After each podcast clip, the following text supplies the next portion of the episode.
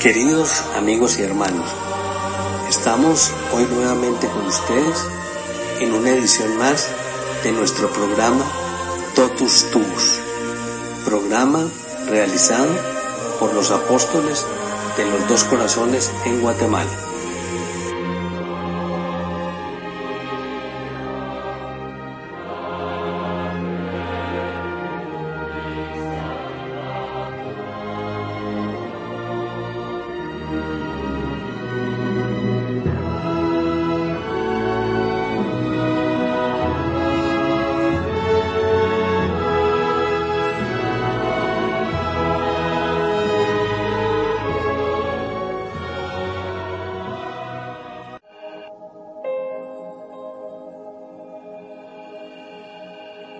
Alégrate, María, llena de gracia.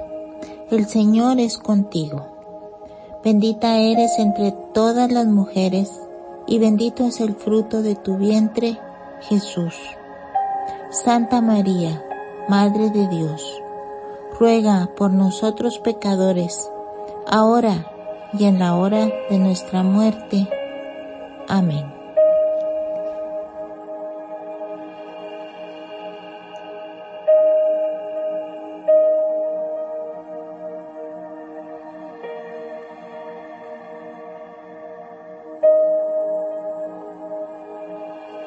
Rosario bendito de María, dulce cadena que nos une con Dios, vínculo de amor que nos une a los ángeles, torre de salvación contra los asaltos del infierno, puerto seguro en el común naufragio, no te dejaremos jamás.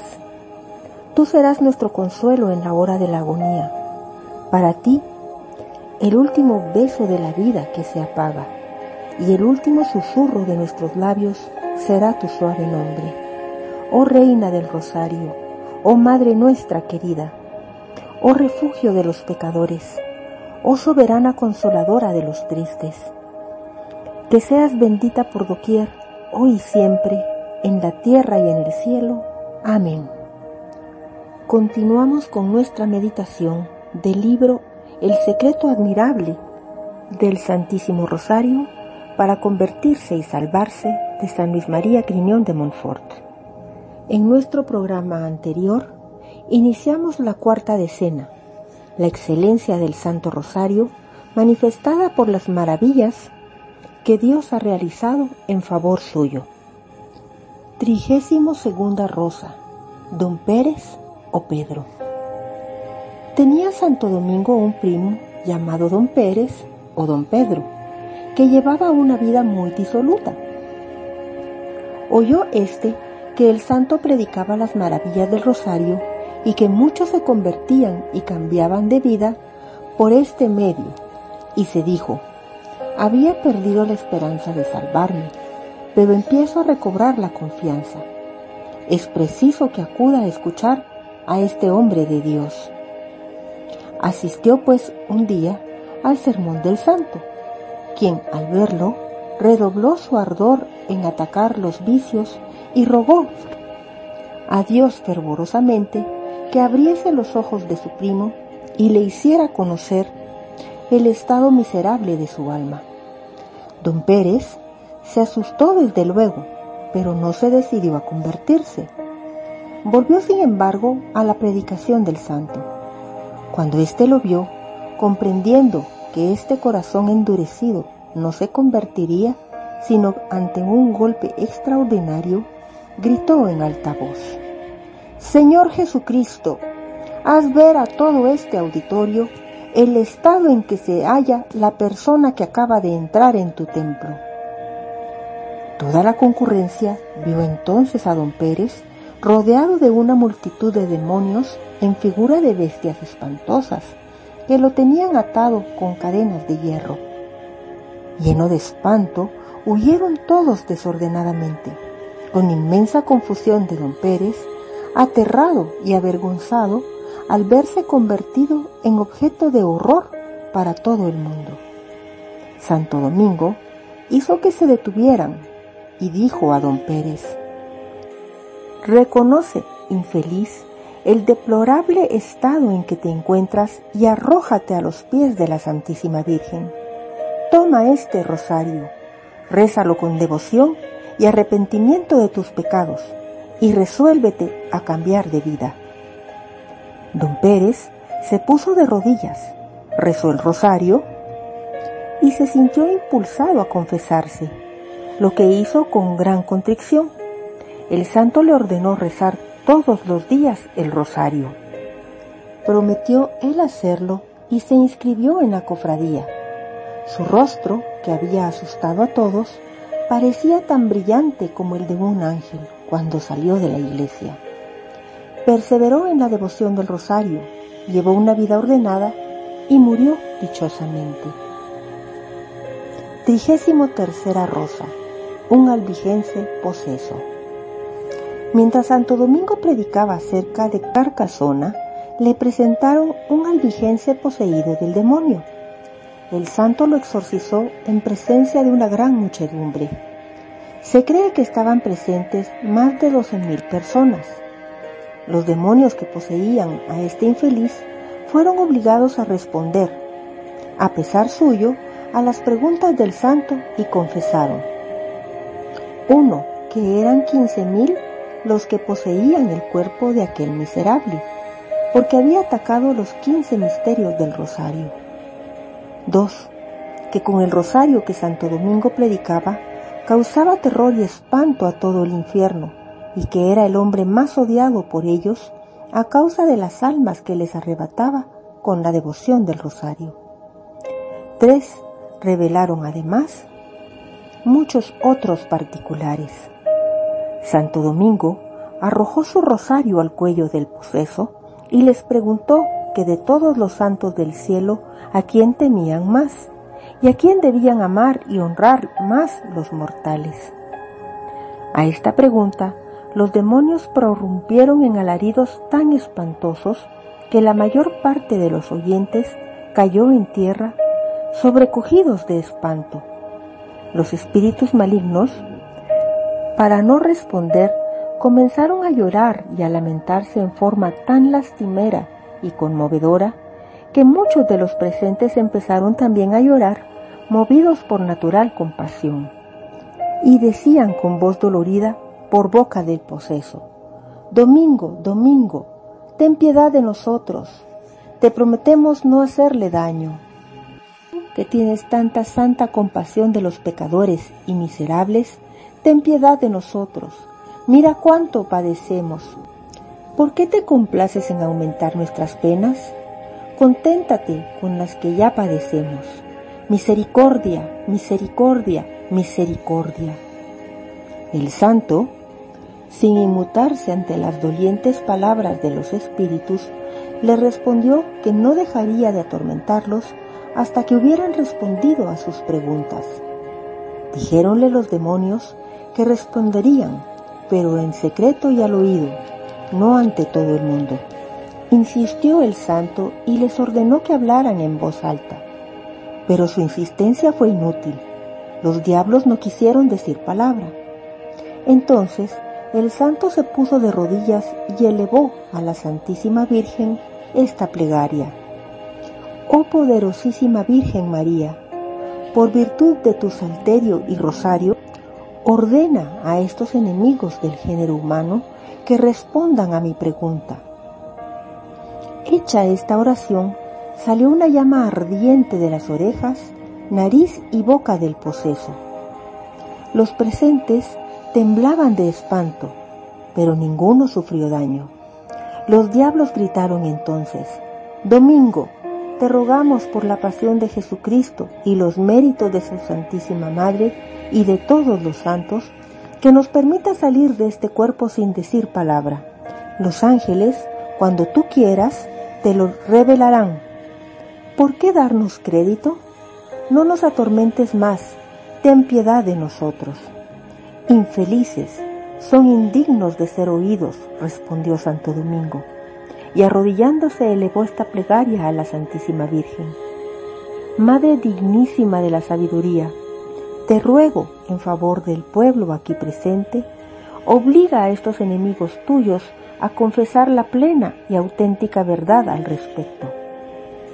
Había apenas terminado esta oración cuando vio a su lado a la Santísima Virgen, rodeada de multitud de ángeles que con una varilla de oro en la mano golpeaba al poseso y le decía, responde a Domingo, mi servidor. Nótese que nadie veía ni oía a la Santísima Virgen fuera de Santo Domingo. Entonces los demonios comenzaron a gritar, Oh enemiga nuestra, oh ruina y confusión nuestra, ¿por qué viniste del cielo a atormentarnos en forma tan cruel? Será preciso que por ti, oh abogada de los pecadores, a quien sacas del infierno, oh camino seguro del cielo, seamos obligados, a pesar nuestro, a confesar delante de todos lo que es causa de nuestra confusión y ruina? ¡Ay de nosotros! Maldición a nuestros príncipes de las tinieblas. Oigan pues cristianos, esta Madre de Cristo es omnipotente y puede impedir que sus siervos caigan en el infierno. Ella, como un sol, disipa las tinieblas de nuestras astutas maquinaciones, descubre nuestras tentaciones, nos vemos obligados a confesar que ninguno que persevere en su servicio se condena con nosotros.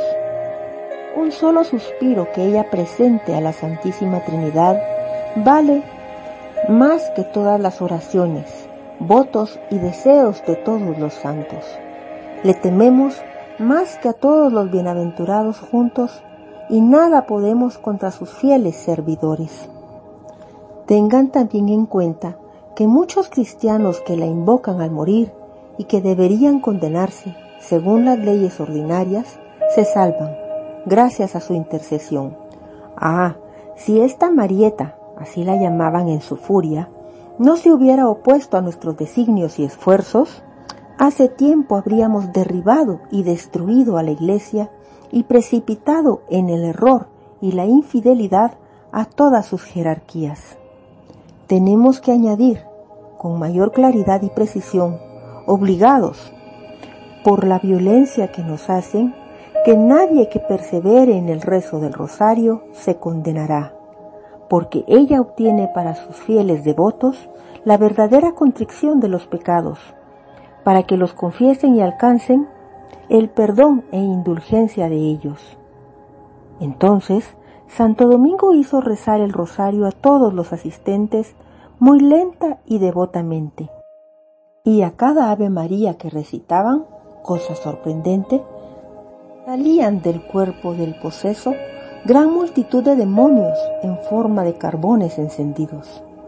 Cuando salieron todos los demonios y el hereje quedó completamente liberado, la Santísima Virgen dio su bendición, aunque invisiblemente, a todo el pueblo, que con ello experimentó sensiblemente gran alegría. Este milagro fue causa de la conversión de muchos herejes que llegaron a ingresar en la cofradía del Santo Rosario. Trigésimo cuarta rosa. Simón de Montfort, Alano de Landabalay, Otero. ¿Quién podrá contar las victorias que Simón, conde de Montfort, logró sobre los albigenses gracias a la protección de Nuestra Señora del Rosario, fueron tan famosas que jamás se ha visto cosa parecida. Con 500 hombres derrotó, una vez, a un ejército de 10.000 herejes. En otra ocasión, con 30 venció a 3.000. En otra, con 800 hombres de caballería y 1.000 de infantería, despedazó el ejército del rey Aragón compuesto de cien mil hombres, perdiendo solamente un soldado de caballería y ocho de infantería. ¿De cuántos peligros libró la Santísima Virgen a Alfonso de Lambalay, caballero bretón que combatía en favor de la fe contra los albigenses? Mientras se hallaba cierto día rodeado de enemigos por todas partes, la Santísima Virgen lanzó contra ellos ciento cincuenta piedras y lo libró de sus manos.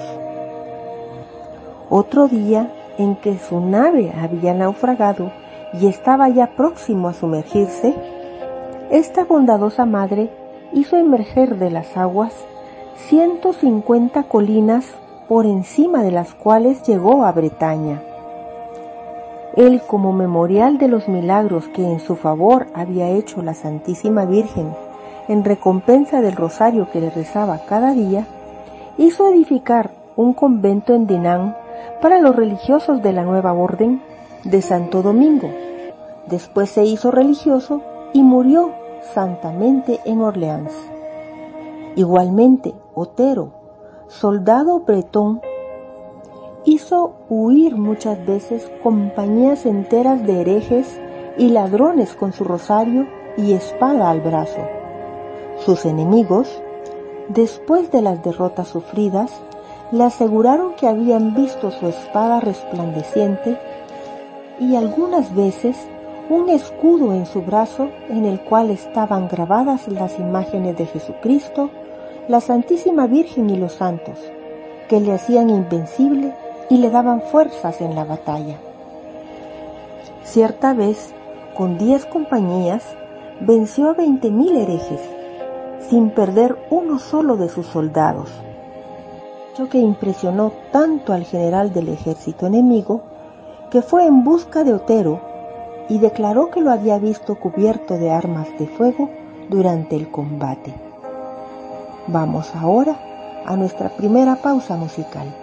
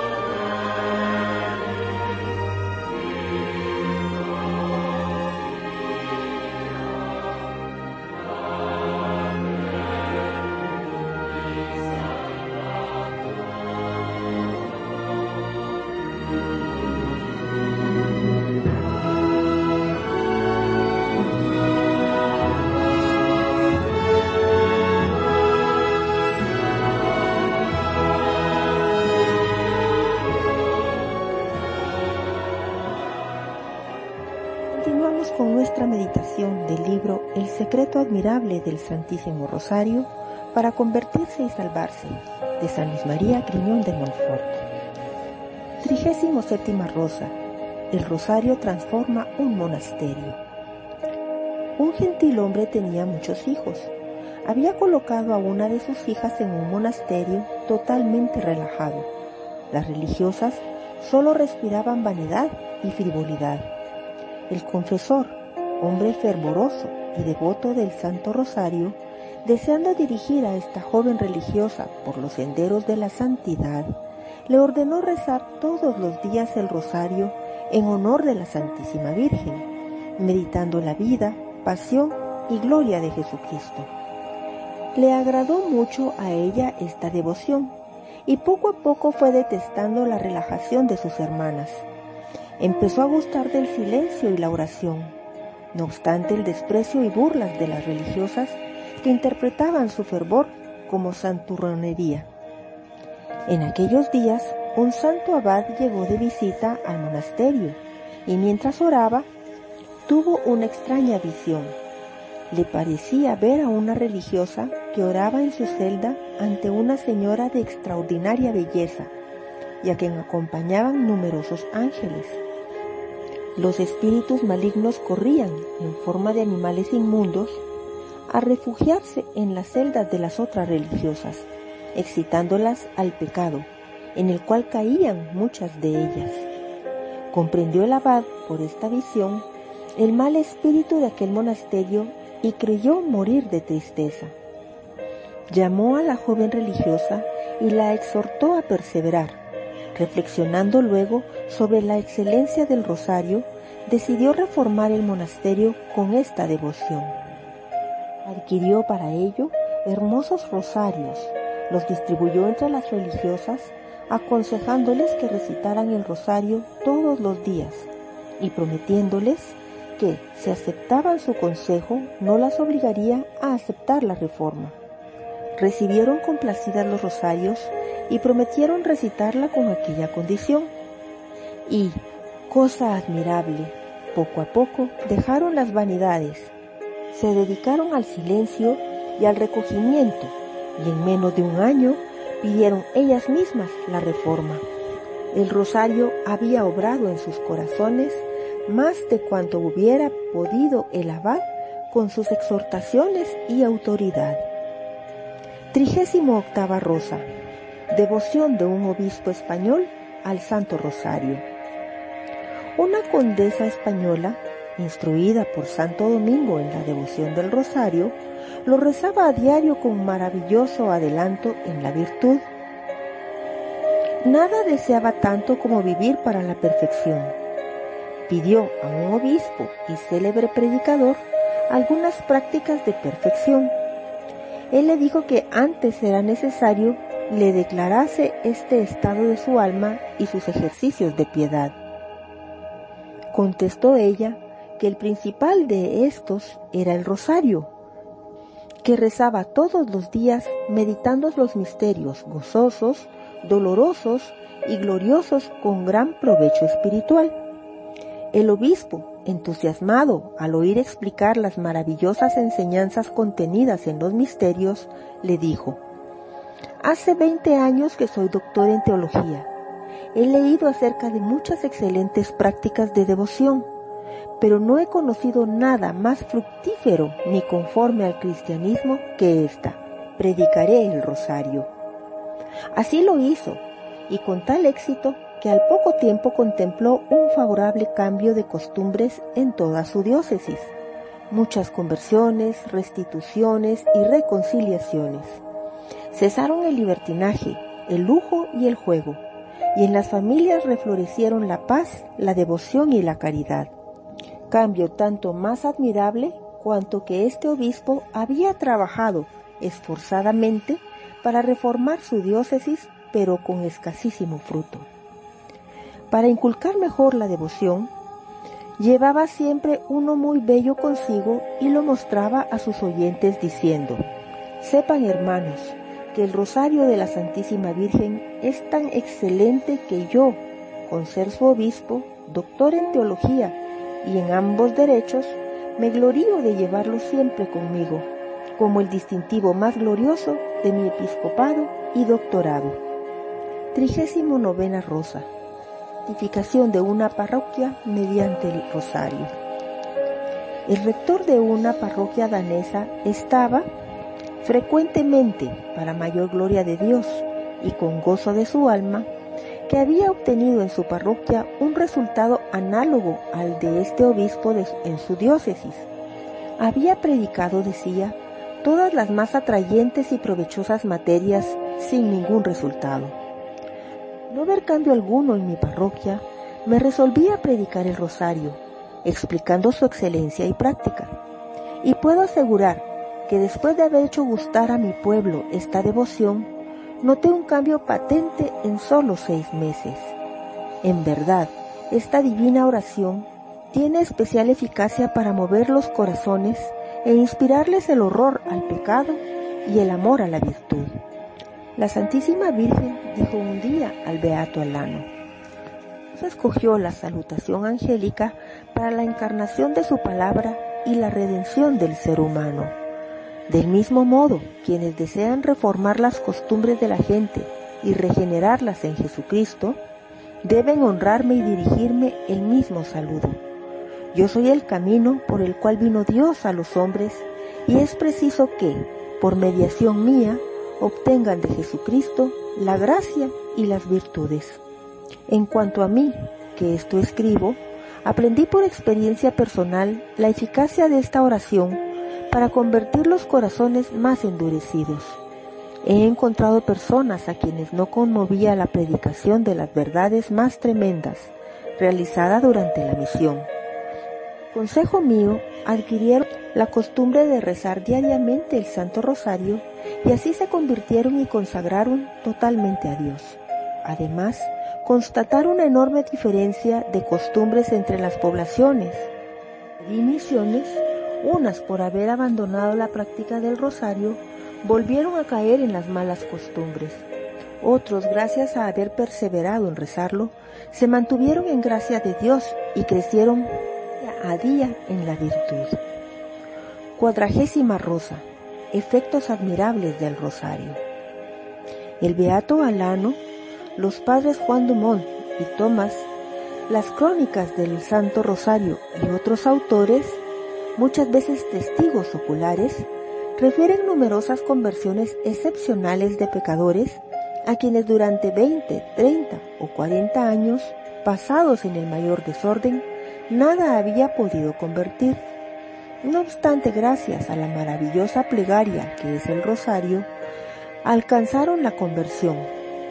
Por temor a extenderme más de lo justo, no las narraré. Poco referiré las que yo mismo he visto. Las omito por diversas razones.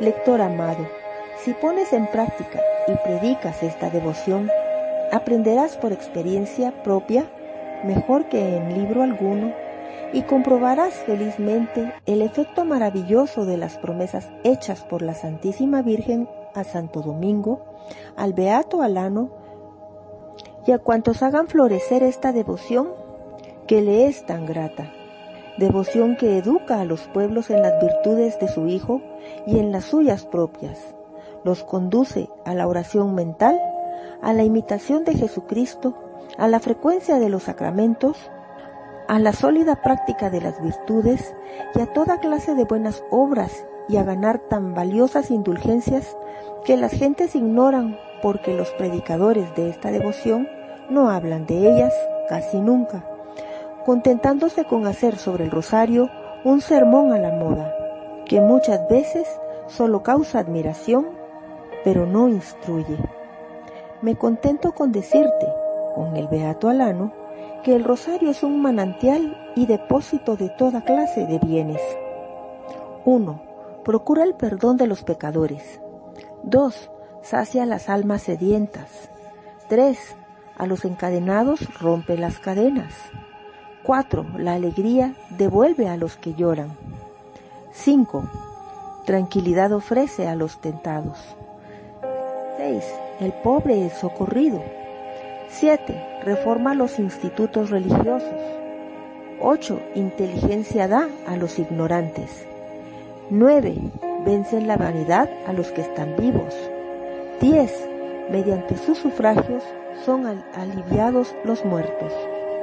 Quiero, dijo un día la Santísima Virgen al Beato Alano, que los devotos de mi rosario obtengan la gracia y bendición de mi Hijo durante su vida en la hora de la muerte y después de ella. Quiero que se vean libres de todas las esclavitudes y sean reyes verdaderos, corona en la cabeza y el cetro en la mano, y alcancen la vida eterna. Amén. Quinta decena. ¿Cómo rezar el rosario? Cuadragésimo primera rosa. Pureza de alma. El fervor de nuestra plegaria, y no precisamente su longitud, agrada a Dios y le gana el corazón. Una sola Ave María bien dicha es más meritoria que 150 mal dichas. Casi todos los católicos rezan el rosario, o al menos una tercera parte del mismo, o algunas decenas de Ave Marías. ¿Por qué entonces hay tan pocas personas que se corrigen de sus pecados y adelantan de veras en la virtud?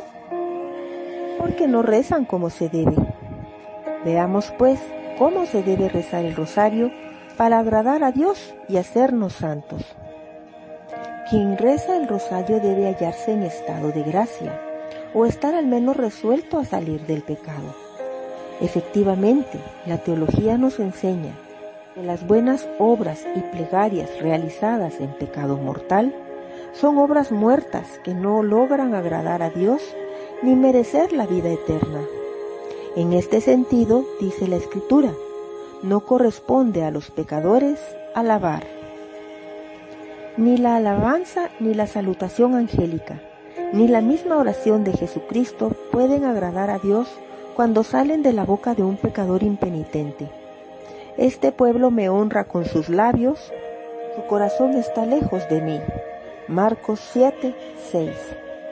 Personas que ingresan en mis cofradías, dice Jesucristo, que recitan todos los días del rosario o partes de él, pero sin contrición alguna de sus pecados, me honran con los labios aunque su corazón está lejos de mí.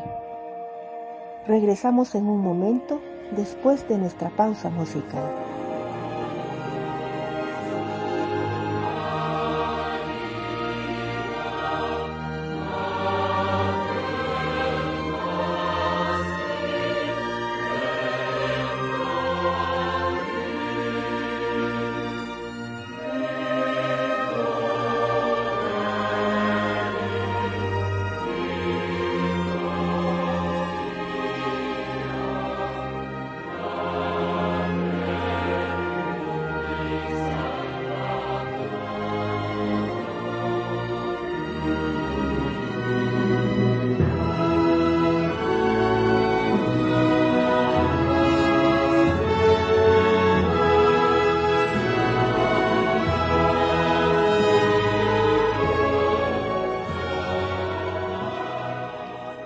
Continuamos con nuestra reflexión del libro de San Luis María Griñón de Montfort, El secreto admirable del Santísimo Rosario para convertirse y salvarse. En el segmento anterior iniciamos la quinta decena, cómo rezar el rosario, y estamos en la cuadragésima primera rosa, la pureza del alma. He dicho, o estar al menos resuelto a salir del pecado 1. Porque si fuera necesario estar en gracia de Dios para orar en forma que le agrade, la consecuencia sería que quienes están en pecado mortal no deberían orar, no obstante tener más necesidad de ello que los justos.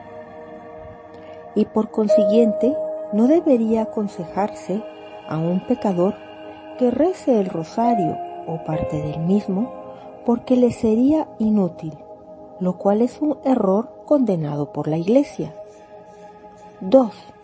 Porque te inscribes en alguna cofradía de la Santísima Virgen, rezas el rosario o parte de él u otra oración con voluntad de permanecer en el pecado o sin intención de salir de él, pasarías a ser del número de los falsos devotos de la Santísima Virgen y de los devotos presuntuosos e impenitentes que bajo el manto de María, escapulario sobre el pecho y el rosario en la mano, van gritando, Santa y bondadosa Virgen, oh, te saludo, oh María, y entre tanto crucifican y desgarran cruelmente a Jesucristo con sus pecados y desde las más santas cofradías de Nuestra Señora caen lastimosamente en las llamas del infierno aconsejamos el rosario a todo el mundo, a los justos, a fin de que perseveren y crezcan en gracia de Dios, a los pecadores para que salgan de sus pecados. Pero no agrada ni puede agradar a Dios el que exhortemos a un pecador a hacer del manto protector de la Santísima Virgen un manto de condenación para ocultar sus crímenes y cambiar el rosario que es remedio de todos los males, en veneno mortal y funesto. La corrupción de lo mejor es la peor. El sabio cardenal Hugo afirma, es necesario ser ángeles de pureza para acercarse a la Santísima Virgen y rezar la salutación angélica. La Virgen María mostró un día hermosos frutos en una bandeja llena de inmundicias a un impúdico que recitaba constantemente el rosario todos los días. Él se quedó horrorizado. La Virgen le explicó, tú me sirves así. Me presentas bellísimas rosas en un vaso sucio y contaminado. Juzga tú mismo si me agradarán. Cuadragésimo segunda rosa. Recitación atenta. Para rezar bien, no basta expresar nuestra súplica con la más hermosa de las oraciones, que es el rosario. Es preciso también hacerlo con gran atención, porque Dios oye más la oración del corazón que la de los labios. Orar a Dios con distracciones voluntarias sería una irreverencia capaz de hacer infructuosos nuestros rosarios y llenarnos de pecados. ¿Cómo pretender que Dios nos escuche cuando no nos oímos a nosotros mismos? Sí, mientras suplicamos a tan augusta majestad, nos distraemos voluntariamente corriendo tras una mariposa. Esto equivale a alejar de ti la bendición del Señor y arriesgarte a recibir más bien la maldición lanzada por Él contra quienes realizan la obra de Dios con negligencia. Maldito el que ejecuta con flojera el trabajo que Yahvé le ha encomendado. Jeremías 48, 10. Es verdad que no podrás rezar el rosario sin padecer algunas distracciones voluntarias. Te será aún difícil recitar un Ave María sin que la imaginación, siempre inquieta, te robe parte de la atención. Pero sí te es posible rezar sin distracciones voluntarias. Para disminuirlas y fijar la atención, debes utilizar toda clase de medios. Para ello, colócate en presencia de Dios, pensando en que Él y su Santísima Madre te están mirando, que tu ángel de la guarda está a tu derecha recogiendo tus Ave Marías bien dichas, como otras tantas rosas para tejer con ellas una corona a Jesús y a María, y que, por el contrario, el demonio se halla a tu izquierda y merodea a tu alrededor para devorar tus Ave Marías dichas sin atención, devoción ni modestia, y anotarlas en su libro de muerte. Sobre todo, no omitas ofrecer cada decena en honor de los misterios. Represéntate en la imaginación al Señor y su Santísima Madre en el misterio que contemplas. Se lee en la vida del Beato Germán que cuando rezaba el rosario con devota atención y meditando los misterios, se le aparecía la Santísima Virgen, resplandeciente de luz, hermosura y majestad. Habiéndose enfriado más tarde su devoción, rezaba el rosario de carrera y sin atención. Se le apareció la Virgen María con el semblante arrugado, triste y repulsivo. Herman se sorprendió por semejante cambio. Ella le explicó entonces, me presento ante tus ojos como me hallo en tu alma, pues me tratas como a una persona ruin y despreciable.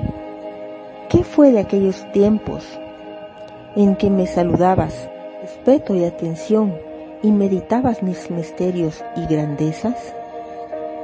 Cuadragésimo tercera rosa. Combatir enérgicamente las distracciones.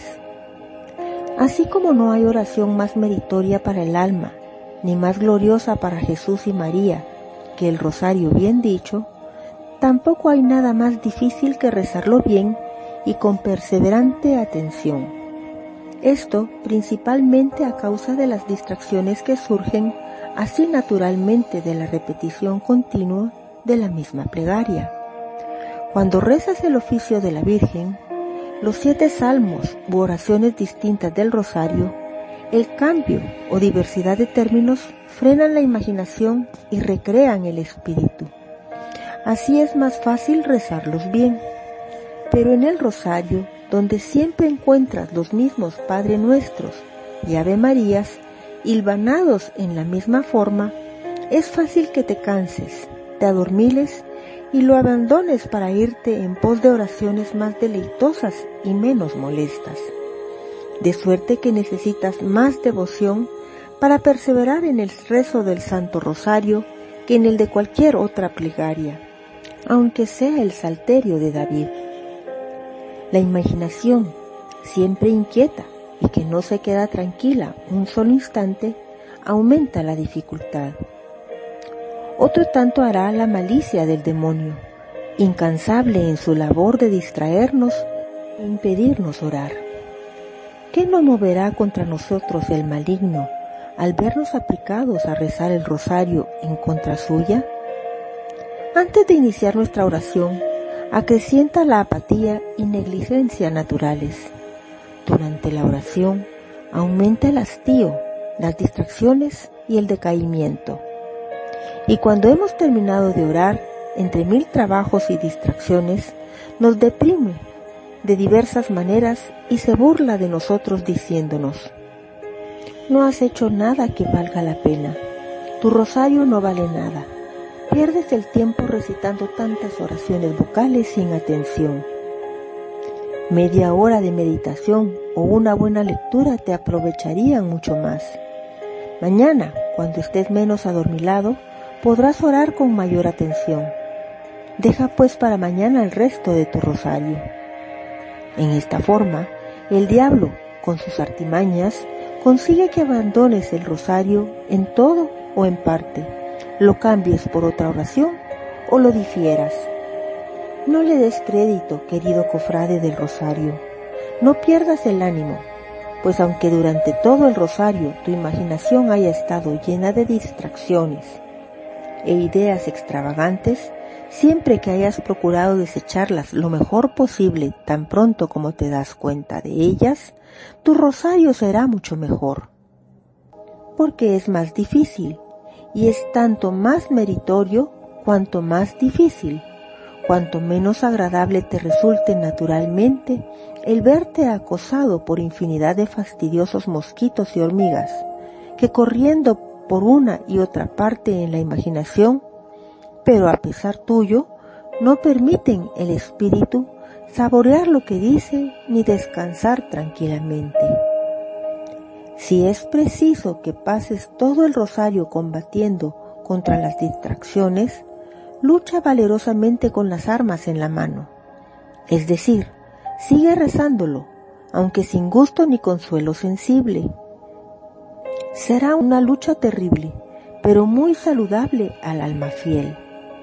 Pero si rindes las armas, es decir, si dejas el rosario, sales vencido y en lo sucesivo, el demonio, triunfador sobre tu fuerza de voluntad, te dejará en paz, pero en el día del juicio te reprochará pusilanimidad e infidelidad que se mostró digno de confianza en cosas sin importancia, será digno de confianza también en las importantes.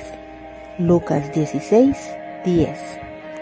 Quien es fiel en rechazar las pequeñas distracciones durante una breve plegaria, lo será igualmente en las grandes empresas. Nada más cierto, son palabras del Espíritu Santo. Ánimo pues, servidor bueno y fiel de Jesucristo y de la Santísima Virgen, que has tomado la resolución de rezar el rosario todos los días. Que la multitud de moscas, llamo así a las distracciones que importunan mientras rezas, no logren jamás hacerte abandonar cobardemente la compañía de Jesús y de María, en la que te hallas al rezar el rosario más adelante te presentaré los medios para disminuir las distracciones. Cuadragésimo cuarta rosa. ¿Cómo rezar el rosario? Para recitar bien el rosario, después de invocar al Espíritu Santo, ponte un momento en presencia de Dios y ofrece las decenas como te enseñaré más adelante. Antes de empezar cada decena, detente un momento más o menos largo según el tiempo de que dispongas, a considerar el misterio que vas a contemplar en dicha decena. Y pide por ese misterio y por intercesión de la Santísima Virgen una de las virtudes que más sobresalgan en él o que más necesites. Pon atención particular en evitar los dos defectos más comunes que cometen quienes rezan el rosario. El primero es el no formular ninguna intención antes de comenzarlo. De modo que si les preguntas por qué lo rezan, no saben qué responder. Ten, pues, siempre ante la vista una gracia a pedir, una virtud que imitar, o un pecado a evitar. El segundo defecto en que se cae al rezar el rosario es no tener otra intención que la de acabarlo pronto. Procede este defecto de considerar el rosario como algo oneroso y tremendamente pesado hasta haberlo terminado. Sobre todo, si te has obligado a rezarlo en conciencia o te lo han impuesto como penitencia y como a pesar tuyo. Terminamos entonces en el día de hoy con nuestro programa Totus Tus, programa realizado por los apóstoles de los dos corazones en Guatemala. Esperamos que esta semana continúe con muchas bendiciones para cada uno de ustedes, que nuestras misiones sean desarrolladas y nos lleven siempre por el camino de la santidad. Totus tus, oh María.